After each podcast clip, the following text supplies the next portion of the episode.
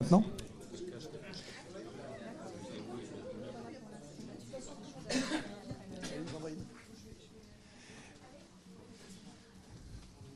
Venez, venez. Frédéric, il y a de la place devant. Bonjour, je suis Gérard Lacoste, euh, directeur euh, général adjoint de cette maison. Je vous prie d'excuser euh, tout d'abord Valérie Mancret-Taylor qui devait vous accueillir et, dire les quelques mots d'ouverture de, cette séquence, mais elle a, un empêchement de, de, dernière minute, malheureusement, qui ne lui permet pas d'être parmi nous ce matin. Quelques mots très, très brièvement, et je ne vais, pas, je vais pas être euh, très longtemps, je reconnais des visages connus dans la salle, je salue à cette occasion. Euh, quelques mots tout d'abord pour, vous, pour replacer cette, cette réunion dans, dans, une perspective sur les travaux de, recherche qui sont conduits dans, cette maison, ou plus exactement sur les liens entre décideurs et recherche, euh, et, la façon dont on essaye de... d'être en contact, de passer, de, jouer un rôle de passeur, de, profiter des travaux de recherche. De euh, bon, c'est quelque chose qui, euh, qui reprend un sens nouveau avec cette, cette réunion, qui est la première, euh, première d'une nouvelle séquence que, que, nous organisons.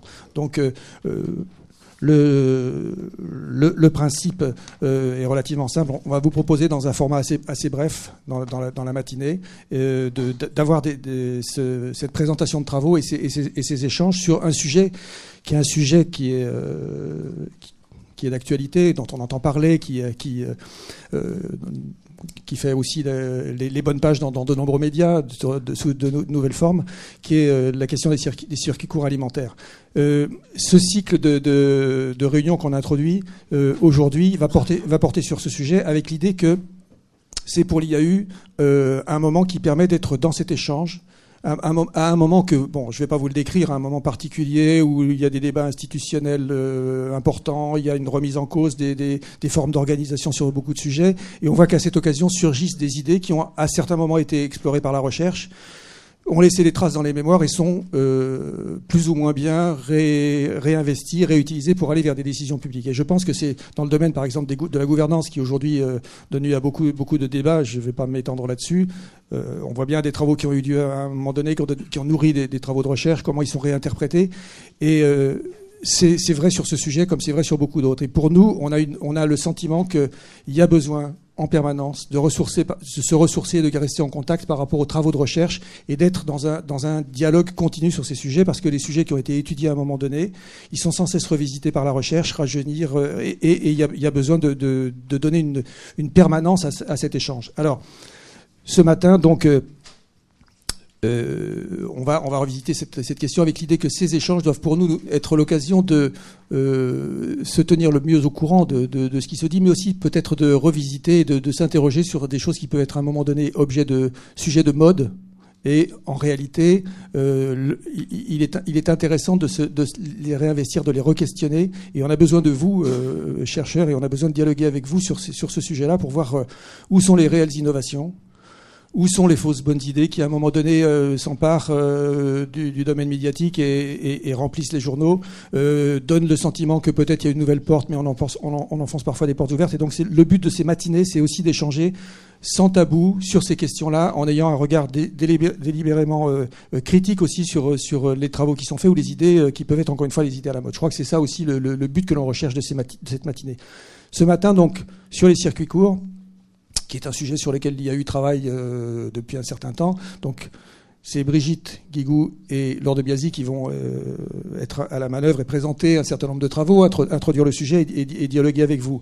Mais comme je le disais tout à l'heure, on vous invite ce matin et on va vous réinviter par la suite. Donc je voudrais que d'ores et déjà vous ayez en tête deux autres dates euh, qui euh, nous permettront d'avoir ce type d'échange. Donc, je, comme je ne les connais pas par cœur, je, je me réfère à mon, à mon, petit papier. Nous reviendrons sur un sujet qui est aussi sur la question de, de, la durabilité, qui est la question de la vie résiliente. Et donc, pour ceux d'entre vous qui sont intéressés par ce sujet, je donne déjà la, euh, la date qui est celle du 9 septembre, où on aura l'occasion de revenir sur ce sujet. Et puis, euh, encore dans, dans toujours sur cette thématique de la durabilité, de l'environnement, euh, la question, un autre thème qui est maintenant, euh, je pense, euh, apprivoisé par les médias, réutilisé et réutilisé aussi par les politiques, la question de l'économie circulaire. Fera aussi l'objet d'une présentation de, la même, nature que ce que vous allez voir et, ce à quoi vous allez participer ce matin. Et là, on vous donne rendez-vous le 2 décembre pour discuter de cette question de l'économie circulaire. Donc ce matin, bah, écoutez, on, je ne vais pas être beaucoup plus long parce que c'est pas utile d'être beaucoup plus long. Il faut rentrer dans le sujet. Et pour ça, je vais passer la parole à Brigitte Kigou, que beaucoup d'entre vous connaissent et qui va euh, euh, introduire cette, euh, cette séquence d'échange avec vous. Merci en tout cas de votre présence et merci, je l'espère, de votre fidélité pour les deux prochaines séquences qui sont sur des, des, champs qui vous, qui vous intéressent, je suis, je suis sûr. Et place à la présentation et au débat. Merci Gérard. Euh, donc bonjour à tous, euh, en mon nom et au nom de, de Laure Biasi, avec qui on a organisé euh, ce premier cycle de rencontres qu'on a intitulé Décideurs-chercheurs. Alors, en fait, je vais moi aussi être très bref, puisqu'on a un programme très chargé. On a fait le choix d'un format court. on a fait le choix de donner la parole euh, à euh, à la fois euh, ce qu'on a appelé un décideur ou quelqu'un qui représente des démarches territoriales et un chercheur, en l'occurrence une chercheuse, et puis de lancer un débat avec la salle. Alors d'abord, je voulais tous vous remercier d'être là en dépit des grèves, notamment qui malheureusement ont retenu un certain nombre de personnes qui souhaitaient être là ce matin. et puis remercier les deux intervenants de la matinée. Alors, euh, le premier, ce sera Pascal Verdier, euh, qui est chargé de mission agriculture et espace naturel à Rennes Métropole. Euh, et qui travaille au sein de la direction prospective et développement durable, qui anime le programme local agricole et qui conduit en partenariat des démarches euh, pour promouvoir les circuits courts alimentaires. il va donc nous expliquer ce matin dans une, intervention euh, quelles sont les démarches qui sont euh, mises en place par Rennes Métropole et le regard qu'il porte sur les questions de durabilité économique, sociale et environnementale, puisque c'est principalement sous cet angle-là qu'on va s'interroger sur ces fameux circuits courts alimentaires. Ensuite, euh, nous donnerons la parole à une chercheuse, Corinne Blancart, qui est économiste, qui est directrice de recherche à Livestar dans, alors tout ça, laboratoire SPLOT, système productif, logistique, organisation des transports et travail. Donc en tout cas, qui travaille sur la question transport, mobilité, logistique, et euh, qui a eu l'occasion d'encadrer des recherches et, de euh, travailler aussi sur cette thématique des circuits courts alimentaires. Donc elle va interroger les démarches menées sous l'angle de la recherche, donc comme le disait Gérard, en pointant peut-être un certain nombre d'idées reçues, mais aussi de pistes de solutions. Euh, et on, va, on engagera le, débat euh, avec vous euh, ensuite. le, la, matinée, donc à l'issue du débat, sera conclue par Mireille Ferry, que je remercie aussi de sa présence parmi nous ce matin, qui est conseillère régionale, qui est vice-présidente de l'IAU Île-de-France et qui, à la fois sur le plan professionnelle et personnelle s'intéresse beaucoup à ces thématiques de, de, courts. Euh, euh, et donc, euh, voilà, elle, conclura la matinée. On va terminer à 10h30.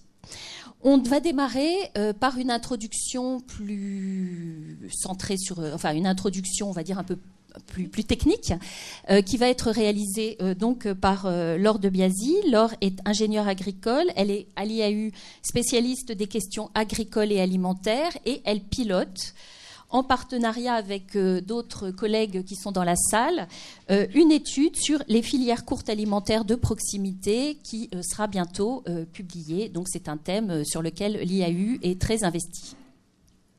Voilà. Donc sans plus tarder, euh, je vais euh, tout de suite euh, donner la parole à Laure et puis on va dérouler notre, notre petit dispositif d'intervention et de débat avec vous.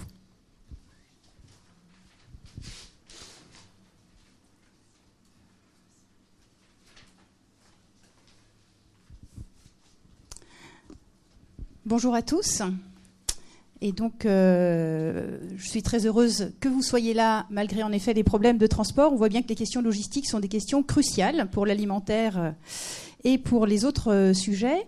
donc, je travaille en effet sur les questions agricoles, alimentaires, et je conduis une étude sur les filières courtes de proximité, avec une équipe, comme le disait Brigitte, pluridisciplinaire puisque elle rassemble une géographe, une économiste, deux logisticiennes, une juriste, je suis moi-même ingénieure agricole.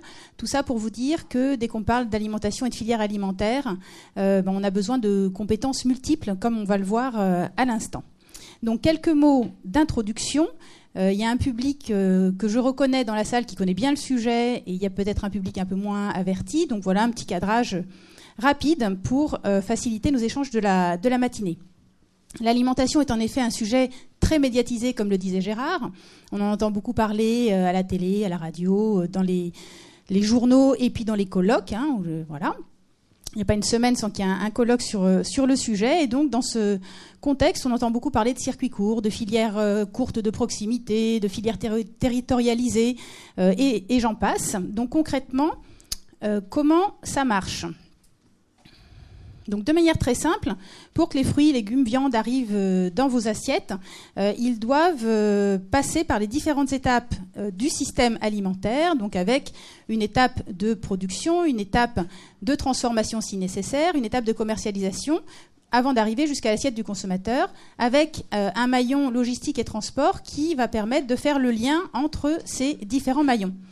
Dans le cas des circuits courts, on a exactement le même fonctionnement Sauf que les différents maillons vont être assurés par une seule personne, ou presque, l'agriculteur. Donc ça évidemment euh, un avantage certain, c'est que l'agriculteur va de fait maîtriser l'ensemble de la chaîne. Il en retire une valeur ajoutée, il est au contact souvent direct du consommateur et dans une géographie euh, relativement proche. Mais le revers de la médaille, c'est que justement, il assure euh, tous ces maillons seul ou presque. Donc ça nécessite de multiples compétences dans un temps qui, lui, n'est pas démultiplié. Donc voilà qui devrait nous donner du grain à moudre, si j'ose dire, euh, puisque nous allons justement échanger ce matin sur les questions de durabilité économique, sociale et environnementale sur ces systèmes. Donc rentrons dans le, dans le vif du sujet, donc circuit court, circuit de proximité, filière territorialisée, euh, filière court de proximité, je vous disais, euh, de quoi parle-t-on au juste? Il s'agit en fait de modes de commercialisation euh, de produits agricoles pour lesquels deux critères essentiels entrent en jeu le nombre d'intermédiaires et la distance entre producteurs et consommateurs. Donc on va y retrouver euh, des systèmes euh, de vente relativement traditionnels comme les marchés, la vente à la ferme, etc. Et puis des systèmes plus novateurs. On a vu dans les années 2000 apparaître les AMAP. En 2007, les paniers fraîcheurs SNCF, donc des paniers de producteurs distribués dans les gares. Et puis, encore un peu plus récemment, euh, les, ruches euh, qui sont apparues en 2011 euh, et où là un intermédiaire de service va s'occuper des questions de prise de commande et de lieu de distribution. Euh, sans oublier des systèmes qui sont plus axés euh, sur une stratégie de volume, on va dire, donc ce qui est restauration commerciale ou collective, et puis euh, la grande distribution. On a vu apparaître le meilleur d'ici chez Casino, les alliances locales chez Leclerc. le, local à, à Dubon chez Monoprix, etc. Donc vraiment plein de, plein d'enseignes de, de, grande distribution qui s'emparent de cette question de la proximité euh, des circuits courts. Euh, il existe toutefois une définition officielle des circuits courts, euh, c'est celle du plan Barnier, donc 2009, qui donc dit que le circuit court est un mode de commercialisation des produits agricoles qui s'exerce soit par la vente directe, donc ça veut dire zéro intermédiaire, soit par la vente indirecte à condition qu'il n'y ait qu'un seul intermédiaire. Donc on est zéro intermédiaire, vente directe ou un seul intermédiaire. Euh, vous voyez que cette définition est très centrée sur le nombre d'intermédiaires et finalement euh, prend peu en compte la, proximité. Donc on pourra aussi échanger sur, euh, ces questions lors, lors de cette matinée. Dans l'étude que l'on mène actuellement, on s'adresse en fait aux acteurs franciliens et donc nous on parle plutôt de filières courtes de proximité. Ce qui va euh, nous intéresser, c'est euh, que les euh, producteurs franciliens, donc il y en a 5000 en Ile-de-France, puissent approvisionner nos 12 millions de consommateurs. Fait quand même un, bassin de consommateurs relativement conséquent, donc on devrait potentiellement pouvoir les mettre en lien. Bref, il existe euh, en Ile-de-France, une vingtaine de modes de commercialisation avec 0, 1 ou quelques intermédiaires. Euh, mais ce qu'il faut surtout retenir, je crois, c'est euh, l'extraordinaire adaptabilité et l'innovation que mettent en œuvre les agriculteurs, les consommateurs et les intermédiaires pour créer de nouveaux systèmes. Quelques mots pour finir sur les chiffres, les circuits courts en Ile-de-France. Donc concrètement, que représentent ces circuits courts en Ile-de-France? Alors il faut tout d'abord garder à l'esprit que les agriculteurs ne font pas exclusivement soit des circuits courts, soit des circuits longs. Souvent, les, les agriculteurs font les deux. Ils mettent pas tous leurs œufs dans le même panier, j'ai envie de dire. Euh, ils ont donc plusieurs modes de commercialisation euh, possibles. Euh, donc concrètement, en Ile-de-France, on a 800 exploitations qui font des circuits courts. Ça fait 16% des exploitations franciliennes. J'ai envie de dire c'est à la fois peu, parce qu'on en entend tellement parler qu'on a l'impression que c'est un phénomène d'une certaine ampleur et finalement, ben voilà, c'est une exploitation sur 6. Bon, mais d'un autre côté, c'est un peu plus que la moyenne française métropolitaine. Euh, on est à 14% pour la, France métropolitaine. En Ile-de-France, cela représente 9% de la superficie agricole de la région. Euh, ce qui est aussi relativement paradoxal, c'est qu'en effet, on en entend beaucoup parler, mais entre les deux derniers recensements, entre le recensement de 2000 et de 2010, le nombre d'exploitations qui font des circuits courts a euh, diminué de plus d'un tiers en Ile-de-France. Donc voilà, une sorte de, paradoxe entre ce qu'on entend et puis ce que, l'on vit concrètement. Les produits les plus commercialisés sont les légumes. On a 30% des produits commercialisés en circuit court qui sont des, légumes en Ile-de-France, 12% euh, de fruits qui s'en sortent pas mal euh, non plus. Euh, dans les modes de vente, la moitié des exploitations vendent en premier lieu à la ferme et un quart vendent sur les marchés. Donc voilà, vente à la ferme vente sur les marchés, donc des modes traditionnels qui ressortent en premier. C'est vrai aussi au niveau euh, national. Et puis, euh, un petit mot sur le circuit court, proximité et bio, qui sont des notions que les gens confondent souvent dans une sorte d'amalgame vert euh, idéal. Euh, circuit court, on est bien donc euh, essentiellement sur une notion d'intermédiaire. Proximité, on est sur une notion de distance. Euh, et puis bio, on est sur un cahier des charges respectueux de l'environnement. Mais ce sont bien des choses relativement distinctes. parmi les exploitations qui font du circuit court, les 16% dont je vous parlais, il y a 11% des exploitations qui sont en bio. Donc, grosso modo, 90% qui ne le sont pas. Donc, vous voyez, il n'y a pas une correspondance parfaite. Alors voilà, globalement une offre limitée. Au regard de cette offre, euh, une demande qui, elle, euh, explose. Il y a un sondage récent qui, euh, de, février 2014 qui montre que la consommation de produits locaux est rentrée dans les habitudes. On a 4 Français sur 10, donc ça c'est au niveau français, qui disent même acheter souvent des produits de proximité et qui comptent en consommer encore davantage à l'avenir. Là encore, faut se méfier, euh, prendre des pincettes sur les tendances. Oui, il y a un attrait pour tout ce qui est environnement et bio en particulier. Oui, il y a un attrait pour le local, euh, mais euh, le moteur numéro un reste tout de même le prix. Donc ça, je pense qu'on y reviendra aussi ce matin, surtout en période de crise ou de transition. c'est quand même à ne pas oublier. et dernier point sur lequel il faut être clair, c'est que les légumes, fruits et viandes que l'on produit euh, en Île-de-France couvre une toute petite partie de la consommation francilienne. En gros, on est autosuffisant, ou on serait autosuffisant qu'à quelques pourcents, selon les filières, euh, de euh, notre alimentation. donc évidemment, en blé, en salade, en cresson, bah, ça, ça, va pas trop mal, mais pour manger tous les jours, c'est un peu juste, quoi. Euh, euh, voilà, sans parler du thé, euh, café, chocolat. Moi personnellement, sans chocolat, c'est pas possible. voilà, globalement, les grandes questions que l'on se pose et dont on va débattre ce matin, de savoir comment développer cette offre. voire même, j'ai envie de dire, s'il faut la développer. Hein, le, le, titre, c'était Circuit court, fausse piste ou vraie bonne idée. Donc on en discutera ensemble. Euh, développer évidemment en termes quantitatifs. Euh, en Ile-de-France, on a un vrai enjeu de structuration des filières et nos invités nous diront ce qu'il en est ailleurs. Euh, structuration sur le foncier, sur la transformation, sur la logistique, qui est pour l'instant plutôt un frein, mais qui demain pourrait être un levier. et aussi un enjeu de mieux faire connaître les, produits franciliens. Hein. Donc finalement, une action sur tous les maillons. Souvenez-vous du, petit schéma du départ, ce système alimentaire. Euh, les actions sur les filières courtes vont toucher chacun de, ces maillons. Euh, et enfin, et c'est aussi ce qui va animer nos échanges, avec quelle durabilité, avec quelle efficience euh, économique, sociale et environnementale, finalement des circuits courts pour qui? Pour les agriculteurs ou pour les consommateurs? Et si c'est pour les consommateurs, est-ce que c'est pour tous les consommateurs? Ou une petite frange de la population. Euh, Des circuits courts, pourquoi? Oui, création de liens sociaux, d'identité, mais quel coût social pour les agriculteurs? Euh, Des circuits courts comment? Quelle organisation de filière? Quelle traçabilité? Quid du bilan carbone? Voilà autant de, questions que l'on pourra se poser euh, ensemble ce matin. Donc je vais maintenant demander à nos deux intervenants de nous rejoindre et je vais laisser la suite de l'animation à Brigitte. Merci Laure. Donc, euh, on va. Euh, alors, Pascal, est-ce que vous. Ça marche finalement? On a des. Alors, on va voir si ça. Je, je dois m'excuser parce que euh, j'avais préparé jusqu'à hier soir un diaporama qui ne veut pas s'ouvrir.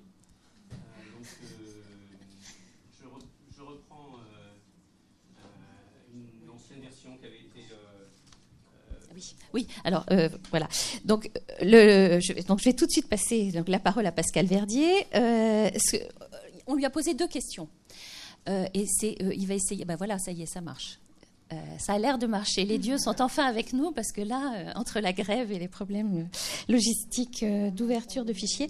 Donc, nous avons posé deux questions à Pascal Verdier, donc Rennes Métropole, agglomération de 400 000 habitants, aire urbaine de 700 000 habitants, 43 communes, dont Rennes, capitale de la Bretagne, vous le savez. la première, c'est quelle est la démarche qui est mise en place par Rennes Métropole pour favoriser les circuits courts alimentaires? Et vous avez été euh, pionnier euh, sur ces questions-là, on peut dire, ou en tout cas très actif. Et puis euh, la deuxième question, c'est une question sur l'efficacité de ces circuits courts alimentaires, la durabilité, la soutenabilité de ces circuits courts alimentaires qui sont mis en place sur le territoire de Rennes Métropole en termes de soutenabilité économique, sociale et environnementale. Est-ce que vous avez des éléments et comment faire pour renforcer cette soutenabilité? Merci. Donc bonjour à tous. Et puis je vous renouvelle mes excuses. Je, reprends un, diaporama qui n'était pas celui que j'ai préparé pour, euh, qui ne sera pas totalement adapté, surtout qu'il va être beaucoup trop long, donc je vais passer certaines diapos très vite. Euh, donc effectivement, je ne sais pas si on a été pionnier. Euh, enfin, on, s'est intéressé depuis euh, depuis les années 2000 effectivement à la, question des, circuits courts. On a même été interpellé dès les années 90 sur sur cette question. Peut-être juste en, introduction dire pourquoi Rennes Métropole s'intéresse aux, aux, questions d'agriculture. pour nous, ça, ça nous paraît quelque chose de de, vital euh, pour l'aménagement spatial de, notre agglomération. Donc vous l'avez dit tout à l'heure, euh, on n'est pas du tout en Ile-de-France, hein, euh, on est 400, 430 000 habitants avec une, agglomération multipolaire qu'on a appelée dans le cadre du SCOT la ville archipel, et donc où il y a une, importance accordée depuis le début des années 90 aux questions de paysage, d'alternance ville-campagne. Et où on dit que l'agriculture est au cœur de la, de la ville, enfin les espaces agricoles, euh, la ville au sens ville-territoire, euh, la ville de Rennes au centre, et puis une quarantaine de, de communes périphériques dont on veut qu'elles ne se rejoignent pas, qu'elles ne se, enfin, on veut éviter une une diffusion de l'urbanisation en tâche d'huile ou en doigt de gants, euh, en gardant cette alternance ville-campagne. Donc pour garder cette alternance ville-campagne, il faut travailler avec euh, les outils réglementaires qu'on a, euh, mais aussi avec le monde agricole. Euh, donc, quelle agriculture dans le, dans, dans, le pays de Rennes? On a 1400 exploitations.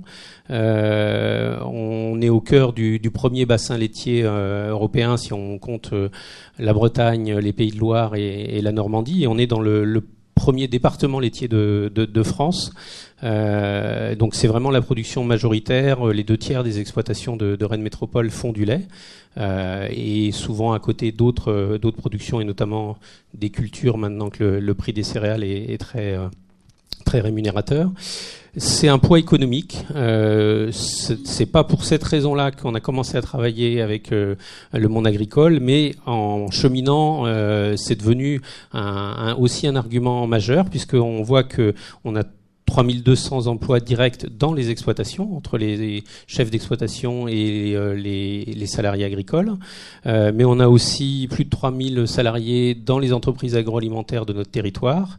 et puis des salariés dans les services à l'agriculture. Hein, euh, la banque, la MSA, euh, les centres de gestion, les, différents euh, services utiles pour, pour les, exploitations. Et puis, en tant que pôle régional, avec une école d'agronomie agrocampus et puis un, centre INRA fortement implanté, on, a près de 2000 emplois également dans l'enseignement et la recherche agronomique. Donc, 10 000 emplois. Quand à l'époque on a fait ces calculs euh, euh vers euh, vers 2005-2006, euh, au moment du préparation du SCOT, euh, on était à l'équivalent du nombre d'emplois de, Citroën euh, à Rennes. Et, euh, et, donc ça nous paraissait intéressant de montrer que ce, cet acteur économique qui est diffus pèse autant. Et depuis, Citroën a perdu plus de la moitié de ses emplois, ce qui n'est pas le cas de, des filières agricoles et agroalimentaires. Donc un intérêt quand même maintenant qui est aussi sous l'angle économique et plus seulement sous l'angle aménagement de l'espace. Donc, ce qui nous a conduit, euh, les relations qu'on avait développées avec les organisations agricoles, à établir un programme local de l'agriculture. Euh, un petit peu euh, le pendant du, PLH qui venait d'être révisé à l'époque, programme local de l'habitat. Et donc on a signé avec la Chambre d'agriculture et la SAFER, mais qui qui, euh, qui prévoit donc euh, euh, des axes de travail qui sont aussi développés avec d'autres acteurs, notamment sur les circuits courts, on le, on le verra tout à l'heure. Donc les grands axes du PLA, je ne vais pas les, les développer, mais c'est un observatoire de l'agriculture. Donc on, on prépare le, la deuxième version pour, pour cette année. Euh, donc l'objectif, c'est d'abord d'avoir des, chiffres euh, et qui, qui, permettent de dialoguer entre les élus et les responsables agricoles. Euh, des actions sur euh, sur le parcellaire, sur le foncier, euh, sur les diagnostics agricoles des PLU qu'on maintenant on établit beaucoup plus avec les agriculteurs qu'auparavant. Euh, des actions sur le, le bocage euh, qui est vraiment plein de plein d'intérêt dans notre euh, dans notre territoire. Et donc on, on, travaille à la réhabilitation et à la recréation chez les agriculteurs avec les agriculteurs. On finance la, la replantation d'une trentaine de kilomètres de haies bonhomme à l'an et avec des idées aussi de travailler sur le bois énergie lié au bocage. Le plan climat enfin le, le, plan climat énergie de Rennes Métropole intègre l'agriculture un certain nombre euh, d'actions, dont euh, ben, le développement de la méthanisation, comme on le voit sur, cette photo. Et puis le dernier axe du PLA, mais pas le moindre, c'est renforcer les liens entre les citadins et les agriculteurs. Euh, donc ce lien passe par des opérations de communication, des expositions, euh, on s'appuie sur l'écomusée, on, on, essaye de développer avec la Chambre d'agriculture l'accueil à la ferme, euh, et puis diverses manifestations, interventions d'artistes dans les fermes, la ferme en ville donc qui a lieu tous les trois ans sur la place de la mairie de Rennes, enfin diverses manifestations pour exprimer la, la, la réalité, la présence de l'agriculture dans notre territoire, et puis puis l'autre axe sur lequel le, lien entre les citadins et les agriculteurs euh, est, effectivement euh, très prégnant, c'est la question des, circuits courts, de la relation directe qu'on peut essayer de développer. Donc voilà comment on est venu euh, à, s'y intéresser.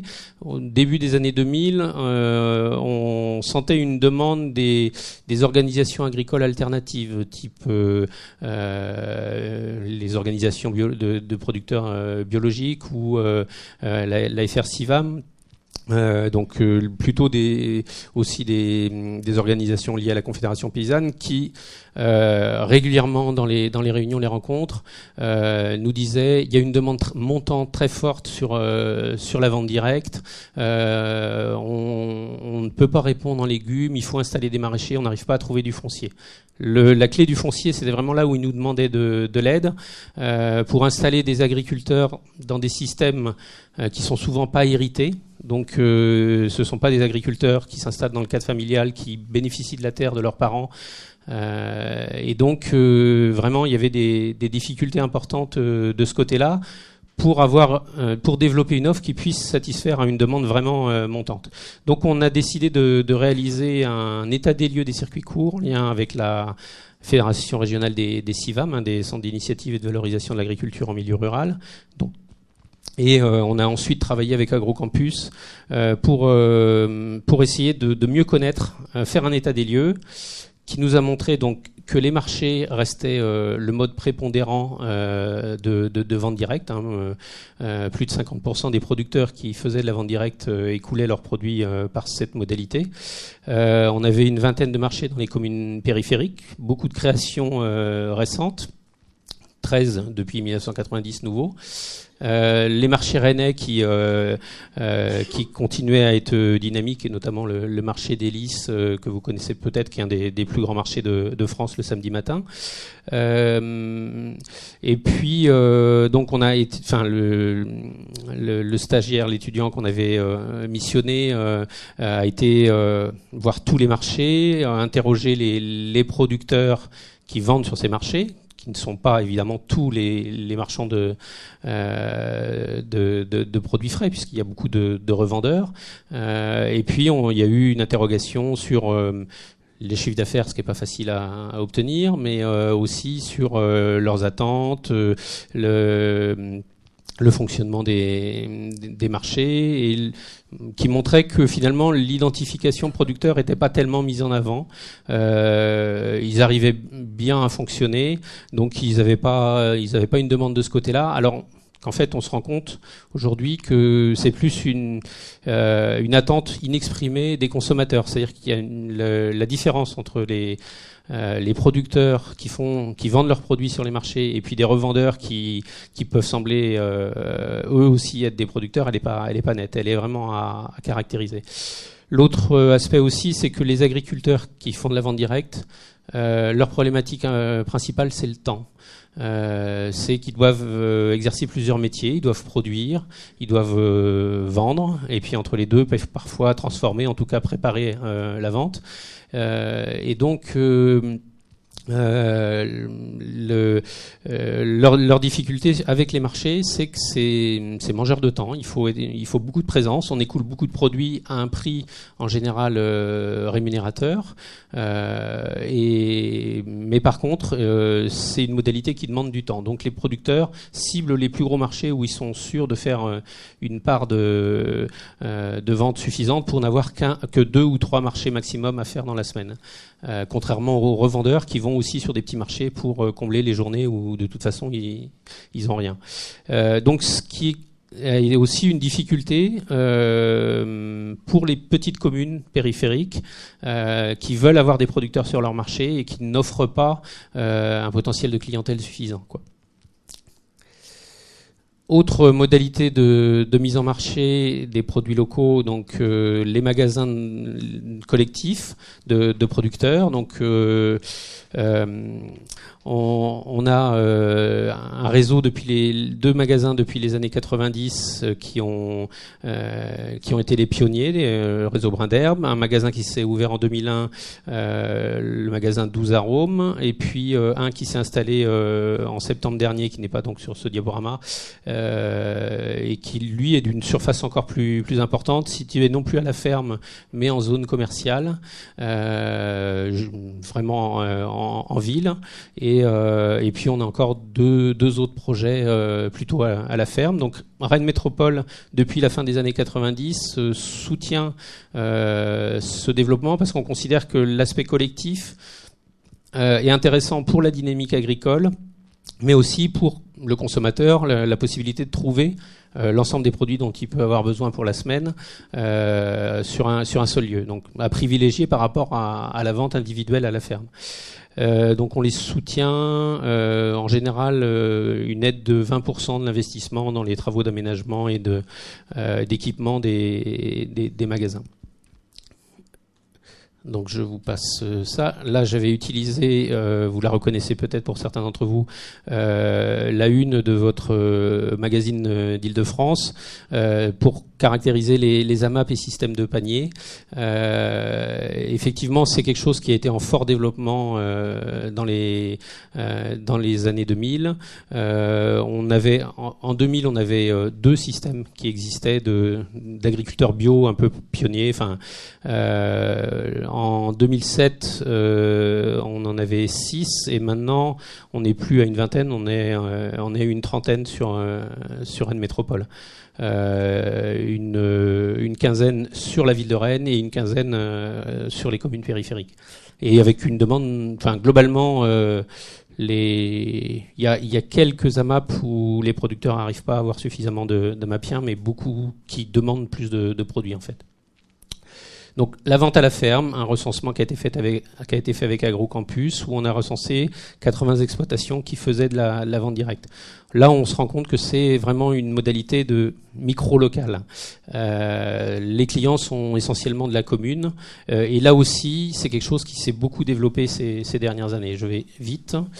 Euh, la vente par Internet, les systèmes de, groupement d'achat, euh, certains comme ceux-là qui sont organisés par des, euh, particuliers qui, en font leur, profession, un autre qui se développe depuis deux ans et qui a une très bonne dynamique, qui est monté par les producteurs eux-mêmes et où avec des, points de livraison divers c'est une AMAP où on peut commander ses produits en fait. Euh, donc c'est un système mixte qui, euh, dont on voit que le, le succès euh, vient sans doute du fait qu'ils ont gardé le, le meilleur des, des, deux systèmes, euh, de la map avec les, les bons produits, euh, l'identification de la proximité des producteurs qui vont livrer eux-mêmes, etc. Et puis euh, en même temps le, le, menu à la carte, parce que c'est vrai que c'est une des, des limites des AMAP des systèmes de, distributeurs de, de lait cru qui se sont développés dans l'agglomération. Euh, je vais passer peut-être. Euh, enfin, on voit que l'idée c'était de d'analyser euh, les, motivations des, différents clients et producteurs sur les sur chacune des modalités. Et donc on, voit, enfin, là je, le passe vite, mais pour les agriculteurs, l'intérêt de des circuits courts, c'est de diversifier les tâches, de revaloriser le, métier, ne plus être euh, dans une usine à la ferme, mais euh, avoir euh, un, travail qui, ait des opérations plus variées et puis un contact avec le client final et donc des retours sur la qualité de son travail, la qualité de ses produits. Euh, L'idée aussi que quand on fait de la vente directe, on entretient des relations avec ses clients, euh, enfin avec des, clients et donc des, des, voisins, et on s'insère aussi dans le euh, dans des dans des relations de territoire. Euh, et puis souvent, c'est aussi une prise d'autonomie par rapport à un système euh, de, la, de, de, de, la PAC, de, euh, du système agroalimentaire, de l'agriculture un peu intégrée. Euh, on a souvent des agriculteurs qui, qui vont vers ces, ces systèmes-là par rejet du euh, du modèle dominant, euh, ou pour ne pas mettre tous les yeux les œufs dans le même panier. Et euh, comme Laure le disait tout à l'heure, certains font à la fois des circuits longs et des, des circuits courts. Et, euh, et, donc ils, euh, ils, ils, arrivent à passer les, les, crises des circuits longs qui sont très très cycliques. Euh, et puis l'objectif aussi est de développer l'emploi sur la ferme et souvent l'emploi de, de, de, la conjointe qui peut être associé à l'exploitation par ce biais-là. Euh, alors, sur ce diaporama, il n'y a pas le, le, point de vue des, des, consommateurs, mais bon, vous en êtes sans doute. Vous le connaissez, c'est sur euh, euh, la fraîcheur, la, le goût, euh, et puis aussi, euh, je pense, le, le, le prix, des, des choses qu'on n'arrive plus à retrouver dans, enfin, quand on parle de produits de saison, qu'on n'arrive plus à trouver dans les, dans, dans les circuits longs, où finalement, euh, l'organisation amont de, de, logistique, de mode de conservation euh, oblige à avoir des, notamment pour les, fruits et légumes, euh, des variétés qui, qui, supportent le frigo pendant plusieurs jours, voire plusieurs semaines, et où finalement la sélection variétale se fait non plus autant sur le goût, les qualité même euh, nutritive du, du, produit, mais euh, sur sa capacité à supporter le, le système euh, de mise en vente euh, de, des circuits longs. Euh, donc c'est pour les pour le territoire, pour les élus, l'intérêt quand on a présenté ce, ce diagnostic de, des circuits courts sur notre territoire, ça, ça, a vraiment été une commission. On a eu beaucoup de débats. Les, les, les élus s'y sont intéressés. Euh, on sentait qu'ils euh, se sentaient concernés euh, à la fois vis-à-vis des clients et puis euh, c'était une manière de parler d'agriculture en, en concernant vraiment les, les habitants que nous sommes. C'est-à-dire que quand on parle des autres actions du, du, du programme local de l'agriculture, des échanges parcellaires qu'on fait, des actions sur le bocage, où on est sur un soutien catégoriel à une profession. là, quand on parle de circuit court, on implique les habitants du territoire dans euh, la problématique agricole. Euh, donc c'est aussi de, de l'emploi hein, qui, qui, se développe euh, localement. Et puis c'est, enfin, au fil du temps là, je vous ai parlé que du début de la démarche, mais on, on, on sent qu'on s'avance vers une une gouvernance alimentaire. On parle plus uniquement d'agriculture, mais on parle d'alimentation. On, associe ces, actions-là avec euh, euh, des concours de cuisine, euh, des, fiches recettes, des, enfin, on, passe effectivement vers les, problématiques d'alimentation familiale. De, on, on, travaille. Enfin là, un champ nouveau qui va s'ouvrir, c'est sur l'accès euh, des populations défavorisées euh, euh, au circuit court avec trois projets différents qu'on va, qu'on va lancer. Euh, donc euh, bon, je passe assez vite. Euh, les repères économiques rapidement, comme Laure l'a dit, ça reste finalement quand même marginal. Bon, avec les incertitudes de l'évaluation, hein, parce que on, est sur des, statistiques qui sont pas de même source, mais on est sur quelques pourcents là aussi chez nous, 4 à 5, et avec une marge de progression, je pense encore importante pour les pour les circuits courts, mais qui doivent se diversifier, sortir des systèmes, euh, si on veut progresser, euh, sortir des, des, systèmes très militants, euh, finalement assez peu accessibles et, assez peu perçus par l'ensemble de, la, de, la, population. Donc on a valorisé ce travail en faisant des plaquettes recensant les producteurs, en travaillant avec le journal de, de l'aglo et puis le site euh, on a travaillé sur euh, sur le bio à, la cantine avec euh, différents ateliers d'échange. Donc ça c'était en 2011. On y continue aujourd'hui sur un, un, appel à projet du, du conseil régional qu'on mène à l'échelle du, du, pays de Rennes où on va on travaille sur l'approvisionnement de la restauration collective, pas simplement des cantines mais aussi la, la restauration commerciale en circuit court où il existe déjà sur notre territoire depuis une douzaine d'années un réseau qui s'appelle Manger Bio 35, donc euh, uniquement des producteurs bio, euh, une trentaine, un peu plus d'une trentaine, qui euh, se sont organisés avec une salariée qui peut répondre à des, commandes groupées, organiser les, livraisons des, des producteurs. donc sur le bio, on a un approvisionnement qui commence à être structuré, mais qu'il faudrait renforcer et communiquer vis-à-vis des, des, cantines. et puis euh, là, on va l'ouvrir au, au, non bio, enfin avec le, le, travail de, euh, de la chambre d'agriculture. Donc, on a recensé euh, tous les produits. Enfin, on a fait un book produit. Tous les producteurs qui veulent travailler avec la restauration collective, on a euh, on leur a demandé de lister les produits qu'ils avaient, les conditionnements qu'ils proposaient, les prix. Donc, les prix c'est important, euh, même s'il y a des, des variations.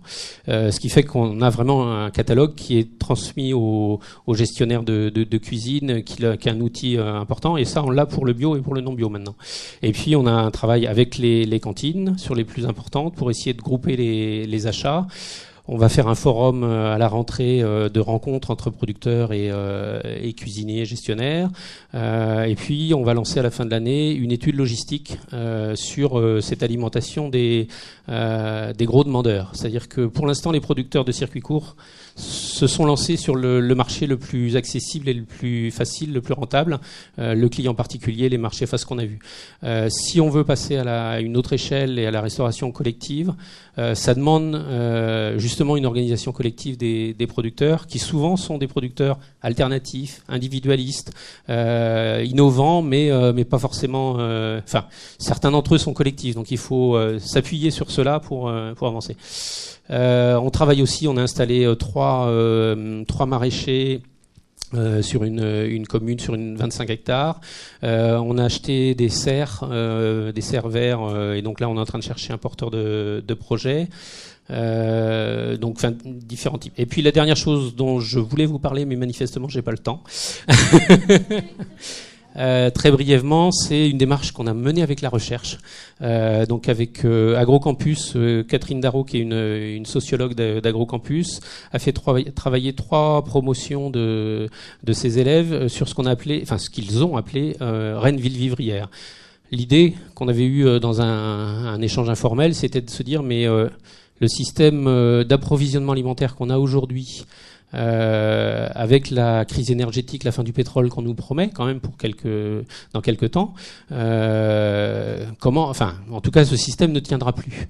Euh, les transports sur longue distance des, aliments pour les animaux, des animaux eux-mêmes, de, de, de, tous les produits, ce sera quelque chose qui, sauf si on trouve une énergie alternative, devra être réorganisé. Comment est-ce qu'on pourra réalimenter l'agglomération de Rennes, les 400 000 habitants, euh, est-ce que euh, le territoire agricole de l'agglomération y suffira ou est-ce qu'il faudra tout le département? C'était des choses sur lesquelles on n'avait aucune notion et en cherchant un petit peu euh, dans la bibliographie, on ne trouvait rien de, de conséquent là-dessus. Donc elle a lancé pendant trois, trois années des, des étudiants là-dessus et je vous donne juste le, le résultat de leur, leur, démarche. Enfin là, vous avez un peu la, la, méthodologie. Ils ont fait deux scénarios. Un scénario où on continue comme aujourd'hui mais en relocalisant tout et puis un scénario où on, on, on est sur beaucoup plus d'autonomie. Euh, on passe euh, en bio, on recultive à l'intérieur de la ville, donc ils ont été regarder tout ce qui était euh, cultivable en termes de jardin, etc.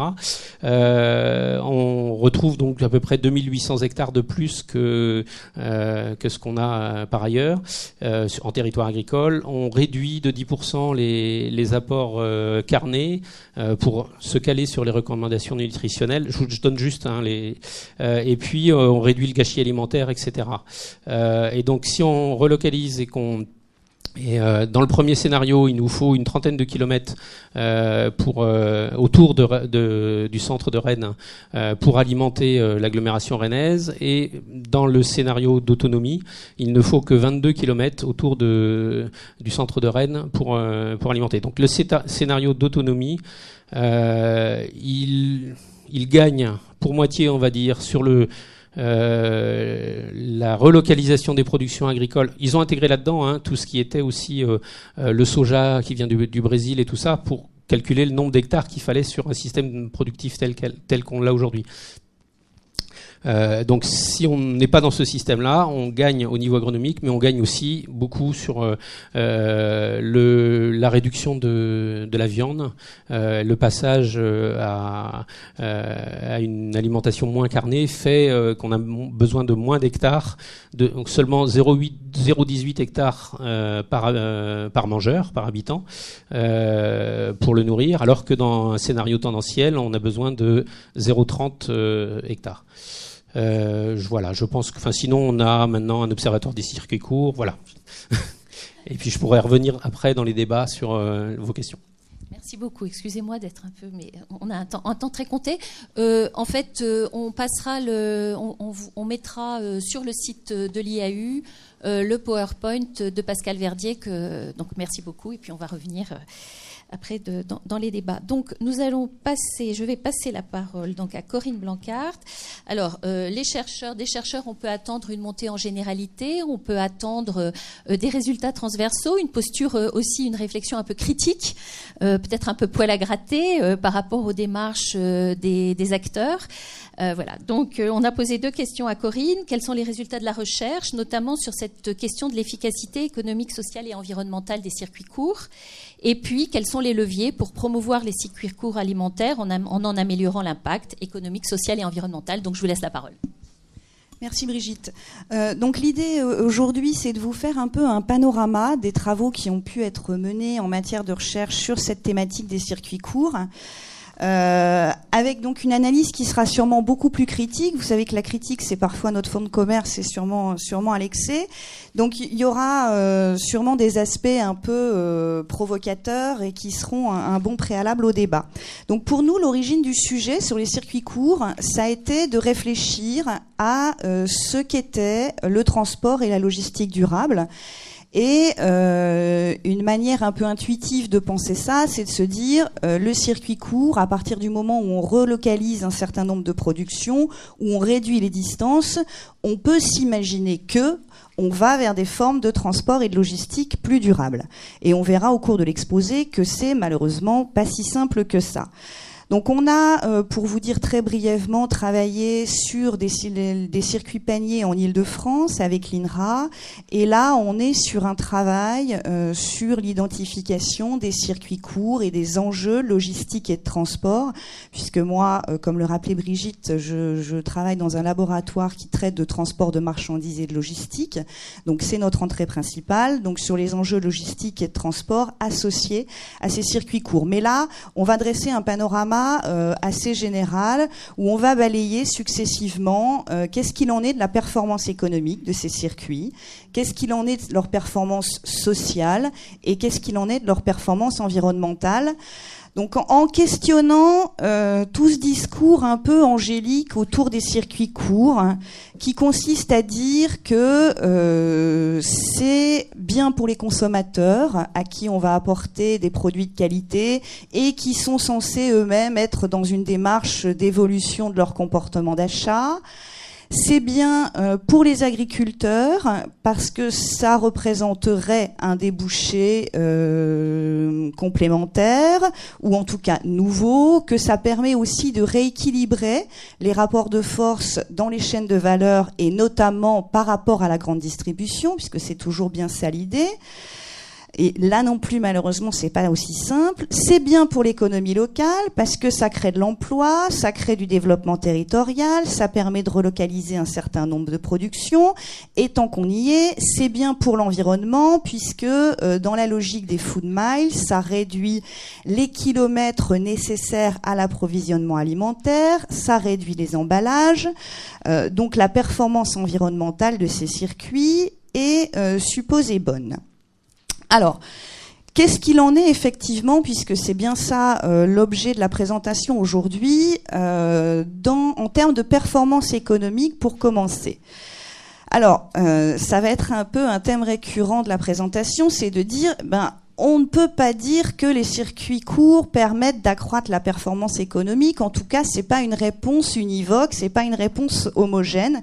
Et on a des cas extrêmement variables, euh, puisque la performance économique du circuit va varier, va dépendre d'un certain nombre d'éléments euh, qui sont listés là, euh, déjà de la, de la taille de l'exploitation pour que le circuit court soit rentable, il faut déjà euh, que euh, ait des exploitations de taille suffisante pour des raisons de volume, pour des raisons de quantité produite par hectare.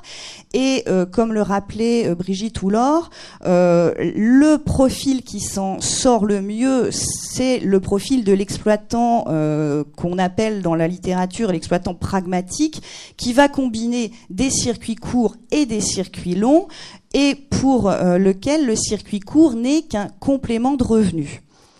Ça va dépendre également la performance économique des circuits euh, de la stratégie de valorisation, puisque ce qui permet de faire de la rentabilité, c'est véritablement l'activité de transformation.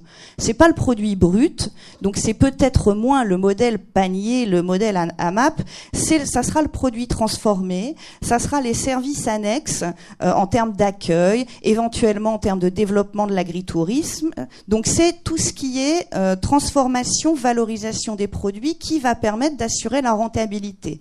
Or, dès qu'on parle de transformation-valorisation, on rajoute encore du temps nécessaire pour l'exploitant pour mettre en œuvre ces activités de transformation-valorisation.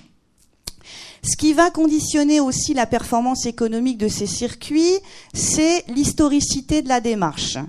Euh, là où on a euh, la meilleure rentabilité, c'est pour les exploitations les plus anciennes et celles qui ont euh, un peu de recul, un peu d'historique par rapport à la démarche circuit court, tout simplement parce que ça demande aussi une maîtrise des techniques, des formes d'apprentissage, une gestion euh, de la production, de la planification des cultures, euh, et que ça, demande donc un peu de temps. Et c'est ce qui explique aussi les grandes variations dont on rappelait, euh, on rappelait les statistiques d'évolution du nombre d'exploitations en circuit court.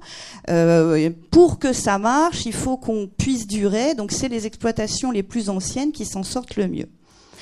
Ça va dépendre aussi euh, de la quantité de travail et de l'organisation du travail. Le circuit court, euh, c'est aussi un, scénario qui demande extrêmement d'implication de l'exploitant, euh, souvent de sa famille, de son conjoint, comme on le rappelait, et qui demande énormément de temps pour des tâches annexes. Les tâches de transformation, les tâches de valorisation, les tâches logistiques, les tâches de transport, la tâche de vente. Donc ça, plus, évidemment, plus on passe de temps, mais le temps n'est pas extensible, plus on peut espérer avoir de la rentabilité sur ces circuits. Et ça dépend aussi de l'organisation du travail qui va être mise en place. Comme je le disais, ça demande des formes de planification des cultures. Euh, ça, demande, ça demande une stabilisation du collectif de travail. Donc là aussi, il y a des travaux qui montrent qu'on s'en sort mieux avec du personnel permanent qu'avec du personnel temporaire pour assurer la rentabilité des, circuits courts. Donc le facteur travail, la ressource travail est très importante comme déterminant de la rentabilité économique des circuits courts. Il y a le rôle du conjoint, donc c'est un peu lié en termes de travail, euh, qui va euh, souvent être très fortement associé aux activités de transformation et de valorisation, puisque le temps de l'exploitant, comme je le disais, n'est pas extensible. Donc le conjoint va être très fortement mobilisé pour ses activités de valorisation. Et là encore, les travaux montrent que la rentabilité est souvent liée à euh, la mobilisation de la main-d'œuvre familiale. Le type de management, évidemment, va rentrer en ligne de compte. Donc, je citais euh, l'exemple de ce qu'on a appelé l'exploitant pragmatique, donc qui concilie circuit court et circuit long. Il y a une diversité d'exploitants, ça paraît logique, comme une diversité d'entrepreneurs de la même façon. Donc, on a euh, des exploitants, mon Dieu, des exploitants innovateurs qui eux vont aller sur des formes de circuits courts maîtrisés, mais qui vont se heurter à des donc des circuits courts qui maîtrisent bien, sur des produits qui maîtrisent bien, mais qui vont se heurter euh, à des difficultés euh, pour la diversification. Il y a des formes d'exploitants qu'on a appelés des hédonistes efficaces qui, eux, vont essayer d'articuler, de combiner des circuits courts complémentaires, mais qui vont avoir du mal à développer cette activité. Et puis, on a euh, des formes d'exploitants engagés qui, eux, vont euh, s'orienter beaucoup plus vers la vente directe et qui vont être euh, vraiment confrontés au problème du temps. Et on a des exploitants idéalistes qui, euh, donc vraiment le, le modèle euh, dur, on va dire, du circuit court, qui eux vont avoir du mal à trouver un marché. Donc ce type de management est important et euh, malheureusement par rapport au, au, modèle le petit panier, la petite AMAP, l'exploitant le, qui s'en sort mieux, c'est le pragmatique qui va essayer de faire un peu de circuit court dans beaucoup de circuits longs. Et euh, ce qui va aussi être important, c'est euh, l'implication dans un collectif. On voit que euh, quand on appartient à une CUMA ou un collectif de producteurs, on peut espérer avoir une rentabilité qui soit de 20% supérieure c'est pas négligeable parce que ça, ça, ça, aide au partage des ressources, à la mutualisation des gammes, à la planification des tâches. Donc ça, c'est un élément important de la rentabilité. Et évidemment, le contexte territorial va aussi être important puisqu'on a des zones où en fait on est saturé en, en, offre de circuits courts. On a des zones où on a tout simplement un problème de foncier qui reste un problème majeur pour le développement de ces circuits courts. Donc c'est aussi important pour expliquer la rentabilité. Donc vous voyez que par rapport au schéma précédent, à la diapo juste avant sur l'angélisme des circuits courts, c'est quelque chose de bien pour les producteurs parce que ça lui amène un, complément de revenus. La réponse est loin d'être aussi simple. Il y a énormément de contraintes. Il y a beaucoup de contraintes en termes de temps. Il y a beaucoup de contraintes en termes de d'exigences de diversification vous pouvez pas vendre un circuit dans, un circuit court de produits. Il y a, il y a une. Est-ce que, est-ce que, comment on confronte ça à une demande et une demande pour des produits diversifiés? Et il y a énormément d'exigences en termes de ressources, euh, ressources en équipement, ressources en matériel, mais aussi en outils de gestion, gestion de la planification des cultures, euh, gestion tout bêtement en termes de comptabilité. Quand on, on, s'aperçoit que les exploitants qui ont ces outils de gestion euh, ont aussi, affichent aussi une rentabilité supérieure. Donc évidemment, c'est pas un seul critère parce que c'est souvent aussi lié à la taille, de l'exploitation. Mais on voit en tout cas que la réponse est beaucoup plus complexe. Bon, je vais passer à la slide 2 parce que sinon je vais jamais tenir mes 20 minutes. Oui. Euh, alors sur les impacts sociaux, euh, donc le, circuit court, c'est euh, quelque chose, c'est très bien parce que du coup il y a une, convivialité, il y a un lien producteur et distributeur ou consommateur, il y a un lien entre les producteurs, donc tout le monde s'aime. Bon, alors là encore, c'est pas si simple. Sur le lien producteur-distributeur-consommateur, c'est pas non plus si, évident puisque euh, ça dépend beaucoup du parcours de, l'exploitant. Il y en a qui n'ont pas spécialement envie euh, d'avoir des formes de lien avec le consommateur. Euh, on retrouve cette, ce souhait d'avoir ce lien avec le consommateur pour les exploitants idéalistes, les engagés, etc. beaucoup moins pour les autres qui ont, enfin, en tout cas, dans une moindre mesure, si on veut le dire de façon plus mesurée pour les autres, qui n'ont pas forcément envie d'avoir des hordes d'urbains qui débarquent sur leurs exploitations. Sur le lien entre les producteurs, euh, alors ça euh, tendrait à étoffer ou à renforcer les relations entre les producteurs, mais avec des niveaux variables. Euh, là où on retrouve le plus de liens entre les producteurs, c'est évidemment dans les points de vente collectifs, puisqu'il y a une coopération entre les producteurs pour la distribution de leurs produits, ou dans les paniers collectifs de producteurs, où là, il y a des formes d'organisation qui se mettent en place entre les producteurs. Mais il y, a aussi, des initiatives qui sont des initiatives extrêmement isolées, euh, la vente à la ferme, euh, les circuits indirects ou l'approvisionnement de la restauration collective, où on est même sur des formes de compétition entre les producteurs pour répondre au marché euh, d'appels d'offres d'approvisionnement de la restauration collective. C'est alors, la réussite des circuits courts ne va pas de soi. Je, parle de ça puisque la rentabilité économique des circuits conditionne aussi le maintien de l'emploi. C'est pour ça qu'on le retrouve dans la performance sociale. Le projet qui réussit, c'est celui qui arrive à concilier à la fois le projet personnel de l'exploitant et euh, le projet de territoire, donc où on a des formes de justement de coopération entre les producteurs, un ancrage qui se crée. Mais toutefois, euh, quand il y a des liens qui se créent, ces liens tendent à perdurer même quand le projet échoue. Donc même si euh, le, schéma de distribution en circuit court n'est plus pérenne, les liens entre les producteurs euh, continuent, perdurent, et ça tend néanmoins, ces projets collectifs, la réflexion autour des circuits courts, ça tend à renforcer et à élargir le réseau relationnel de chaque exploitant. Et euh, de toute façon, les exploitants euh, engagés dans les circuits courts euh, se mettent dans une démarche de diversifier leur réseau, alors peut-être pas avec les autres producteurs, mais en tout cas de diversifier plus largement leur réseau pour garantir le succès du circuit. Alors, en termes de performance environnementale, et là on va rentrer dans les aspects transport, mais pas que, puisqu'on pense circuit court en pensant réduction de la distance, donc amélioration de la performance environnementale, liées au transport, liées à l'approvisionnement des consommateurs. Or, quand on regarde euh, les euh, émissions de gaz à effet de serre tout le long de la chaîne alimentaire, on s'aperçoit que ce qui génère le plus d'émissions, à hauteur de 57%, c'est vraiment la production en tant que telle. Et au final, le transport ne représente que 17% des émissions de gaz à effet de serre. Donc, euh, avec 6% euh, pour la partie vraiment transport de marchandises, oups, et 11% pour euh, d'émissions de, de gaz à effet de serre liées au déplacement du consommateur.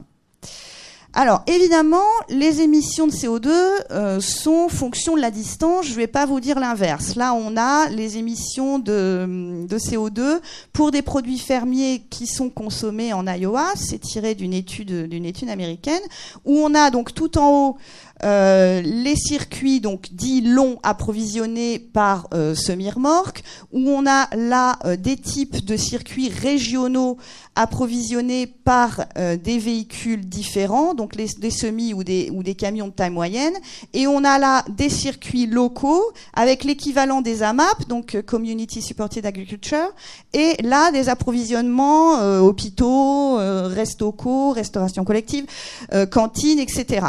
Et on voit évidemment que les circuits régionaux et locaux ont le bilan le plus favorable. Donc la distance est un élément important. Mais ce qu'on observe aussi, c'est que les circuits régionaux ont une performance euh, supérieure aux circuits locaux, puisqu'on est sur des schémas où les flux sont plus concentrés, optimisé, organisé en tournée, et on a des véhicules qui sont aussi euh, plus grands, avec, donc avec des volumes plus grands et des taux de chargement plus importants. Alors là, on a euh, donc les émissions de gaz à effet de serre pour différents types de circuits de distribution. Euh, pour donc les différents types de produits qui sont qu'on retrouve là sur euh, l'axe des, des, abscisses, mais peu importe, ce qui nous, ce qui nous intéresse, c'est euh, les différents types de circuits de distribution.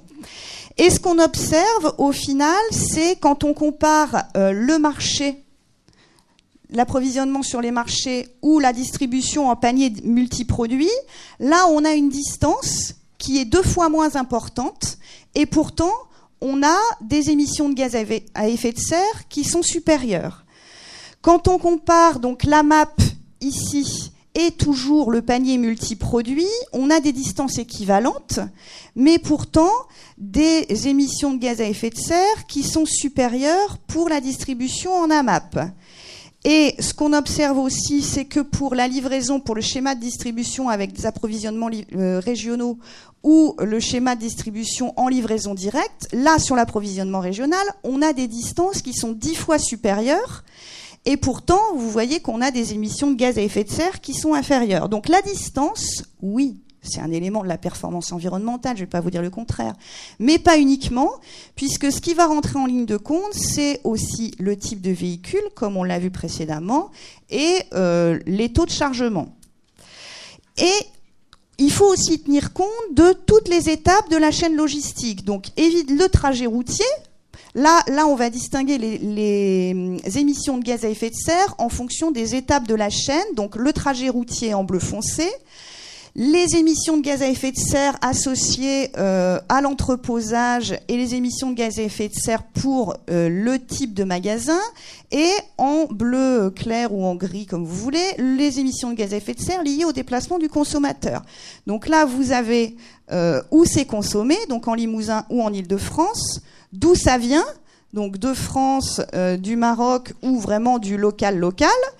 Euh, quel type de, de point de vente Donc sur les marchés, en magasin, en, en magasin euh, petit magasin ou en super hyper, les paniers, etc. Et puis par où ça passe Donc là l'intermédiaire.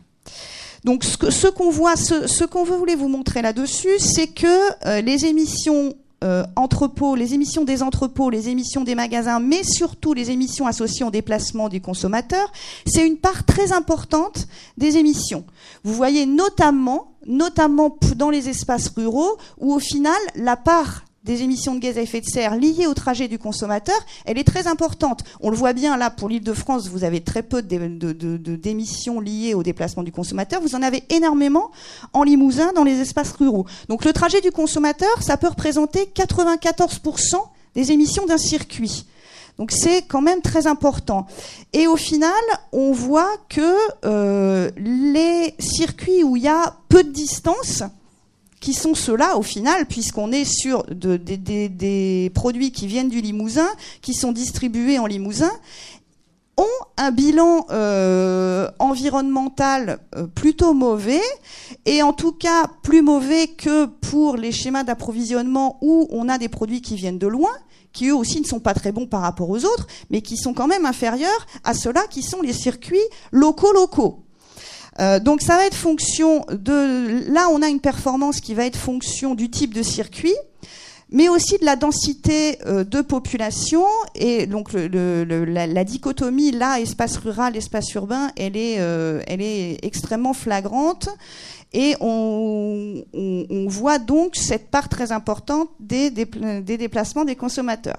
Donc le mode de transport, je vais, aller très vite, le mode de transport joue un rôle. Évidemment, quand on est sur des circuits courts, on, est, on va mobiliser énormément de modes routiers, puisqu'on est sur de l'approvisionnement souvent urbain, et le mode routier est un mode extrêmement euh, polluant.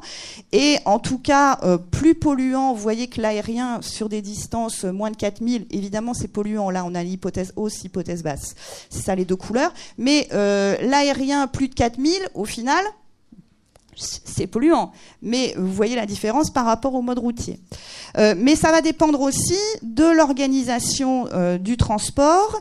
Et là, on va voir le rôle, donc sur les consommations énergétiques cette fois, du type de véhicule donc là, on a des camionnettes, là, on a des gros porte-conteneurs, et là, on a euh, des poids lourds avec conteneurs réfrigérés. Et forcément, qui dit type de véhicule dit euh, taux de chargement et volume transporté. Et vous voyez que là, sur cette chaîne d'approvisionnement régionale, on est euh, à des consommations énergétiques qui sont très supérieures à euh, ceux des chaînes d'approvisionnement mondiales, où on est sur ces consommations énergétiques-là. Et vous voyez que la différence au final entre euh, l'approvisionnement routier sur des distances euh, de, moyenne de 400 km ou euh, l'approvisionnement maritime sur des distances très longues, et pas la différence est finalement pas si flagrante que ça. Donc la distance, c'est pas le seul facteur à prendre en compte pour la performance environnementale d'un circuit. Il faut aussi euh, regarder les modalités de transport, le taux de chargement, le type de véhicule. Est-ce qu'on revient à vide? Est-ce qu'on organise ça en tournée ou est-ce qu'on fait euh, un déplacement, une livraison? Ça dépend du stockage, de ses modalités, euh, de la durée du stockage. Euh, des caractéristiques du point de vente qui vont être plus ou moins énergivores, et là aussi de la durée du stockage sur le point de vente, des déplacements du consommateur, des déplacements des employés, etc. Donc au final, si je devais définir ce que c'est qu'un circuit durable, c'est un circuit de produits de saison qui est adapté au milieu, enfin à son territoire. C'est pas euh, faire pousser de l'ananas en Nord-Pas-de-Calais. C'est distribué à une échelle régionale ou euh, interrégionale avec des modalités au plus près des consommateurs et avec un système qui permet de consolider les flux euh, avec des, soit des tournées, soit des plateformes locales. Donc très vite, comment on améliore? Quelles sont les pistes? Je fais très vite, Brigitte. Quelles sont les pistes d'amélioration euh, du transport? Donc euh, à l'échelle de l'exploitant, soit on essaye de limiter la demande de transport, les besoins de transport par des tournées, mais les tournées, c'est pas toujours possible dans des circuits qui demandent une très forte réactivité, comme par exemple les circuits avec la grande distribution. Or, c'est peut-être là qu'on a des volumes et c'est peut-être là qu'on a de la rentabilité. Euh, et puis, ça oblige aussi l'agriculteur à augmenter ses coûts et à passer à de nouveaux équipements, de nouveaux types de véhicules et donc de nouvelles obligations euh, ça peut aussi passer par le développement de la clientèle dans une aire géographique restreinte. On n'essaye pas d'aller chercher des clients euh, très loin, on essaye de les développer. Mais là, on, se heurte à une contrainte parce qu'on va à l'encontre d'une stratégie de différenciation des clients, puisqu'en gros, on aura ses voisins ou on essaye d'externaliser le transport, mais ça, ça se fait encore assez peu. Alors soit on essaye de trouver un, producteur qui peut euh, assurer, ou en tout cas où on se, partage les livraisons avec un autre producteur. Bon, il faut déjà trouver le producteur qui accepte de coopérer, puisqu'on a vu que là, finalement, les liens entre producteurs, c'était pas si développé que ça. Ou on trouve un prestataire qui dessert la zone qu'on souhaite livrer et qui accepte de prendre en charge de petites quantités puisque sur le circuit court, on n'a pas non plus des volumes énormes. Et là encore, on n'est pas assuré d'avoir la, réactivité, la flexibilité nécessaire. Et puis, il y a aussi un sentiment de la part des agriculteurs de perdre la maîtrise de leur activité et de perdre le contact avec le client. Ou alors on essaye de développer des solutions collectives, et les solutions collectives, ça peut être d'essayer de, mutualiser le transport ou le stockage, donc soit de mettre en place des tournées avec d'autres agriculteurs, comme je l'évoquais précédemment, ce qui veut dire de travailler aussi le lien entre ces producteurs, ou alors on crée des plateformes pour euh, la vente au détail, pour la restauration collective, pour la euh, desserte des aires urbaines, c'est euh, là ça renvoie à tous les travaux en termes de food hubs où on essaye aussi et de, de, mettre en place des solutions combinées avec des initiatives pour faire circuler les informations. Donc dans les circuits hors restauration collective, ça veut dire de développer, de travailler la coopération entre les producteurs mais au final, euh, l'utilisation des TIC, donc technologie de l'information et de la communication, il y a assez peu de travail là-dessus, mais ça passe peut-être par ça, même si euh, y a aussi une nécessité d'apprentissage de ces outils-là par les agriculteurs. Ou alors, dans les circuits de restauration collective, ce qui se développe beaucoup, ce sont des plateformes dématérialisées pour les passages de commandes, mais là non plus, ça ne garantit pas forcément la rencontre entre euh, l'offre et la demande, et puis ça accentue aussi parfois la concurrence euh, entre les producteurs. Donc il y a une nécessité d'aller dans des, euh, un dialogue plus poussé entre les fournisseurs et les établissements pour construire véritablement durablement ces circuits d'approvisionnement de la restauration collective. Et je pense que je vais en rester là. Merci. Merci Corinne, c'est très riche et intéressant. Euh, peut-être on a eu les, comme aurait dit ma grand-mère, les yeux plus gros que le ventre euh, sur les, présentations. Du coup, on, va avoir un temps réduit de, débat pour tenir notre timing et, donner ensuite euh, la parole à, Mireille pour, pour la conclusion. Alors, bon, voilà, beaucoup, de, beaucoup de pistes, beaucoup d'éléments qui remettent en cause les idées reçues. On a dans la salle un certain nombre de personnes qui sont impliquées, soit au titre de la euh, recherche, euh, par exemple la Caisse des dépôts qui a fait un travail, soit euh, au titre de l'action qui sont directement interpellés. Par ces questions. donc, notamment, je pense à Sandrine Gourlet, qui est la directrice du département transport à la région, et qui peut-être aurait, aurait envie de, réagir, notamment puisqu'on a vu que la logistique était un élément très important. Voilà, donc je, vous passe la parole.